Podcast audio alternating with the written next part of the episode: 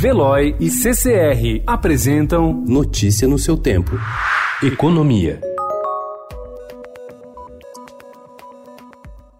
Passado um ano de governo, o ministro da Economia Paulo Guedes vai promover uma troca de cadeiras após uma avaliação do desempenho da equipe e das metas traçadas ainda na transição. Ele já avisou que fará essa avaliação e poderá fazer um giro de alguns integrantes do grupo de forma a oxigenar determinadas áreas do ministério. O secretário do Tesouro, Mansueto Almeida, que já manifestou o desejo de deixar o governo depois de um período longo na equipe econômica, foi escolhido pelo ministro para ocupar a Secretaria Executiva do Conselho Fiscal da República previsto na PEC do Pacto Federativo.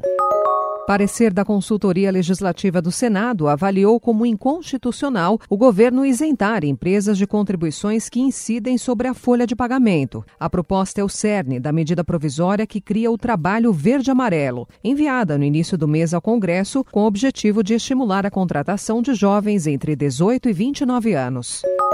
O secretário especial da Previdência e do Trabalho negou que sejam inconstitucionais as medidas previstas no programa Verde Amarelo. Rogério Marinho disse que a mesma política de incentivo à geração de vagas já foi usada em governos petistas. Parecer do senador Visto Guimarães, do Podemos do Paraná, relator da chamada PEC emergencial, prevê que estados e municípios não serão obrigados a adotar as medidas de ajuste em caso de aperto fiscal. Apresentado ontem, o parecer deverá ser lido na próxima quarta-feira na Comissão de Constituição e Justiça do Senado. A votação do texto, no entanto, deve ficar para 2020.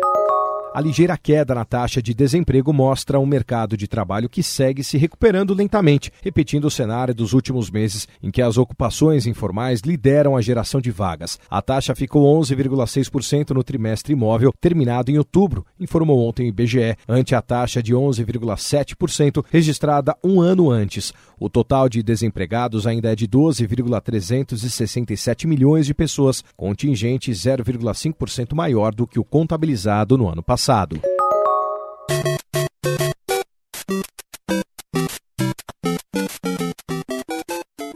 O setor de games foi o que teve maior desconto médio nos produtos da Black Friday, com 14% de redução nos preços, segundo a Confederação Nacional do Comércio de Bens, Serviços e Turismo. As maiores queixas foram feitas às redes de fast food. Notícia no seu tempo. Oferecimento de Veloy. Piscou, passou.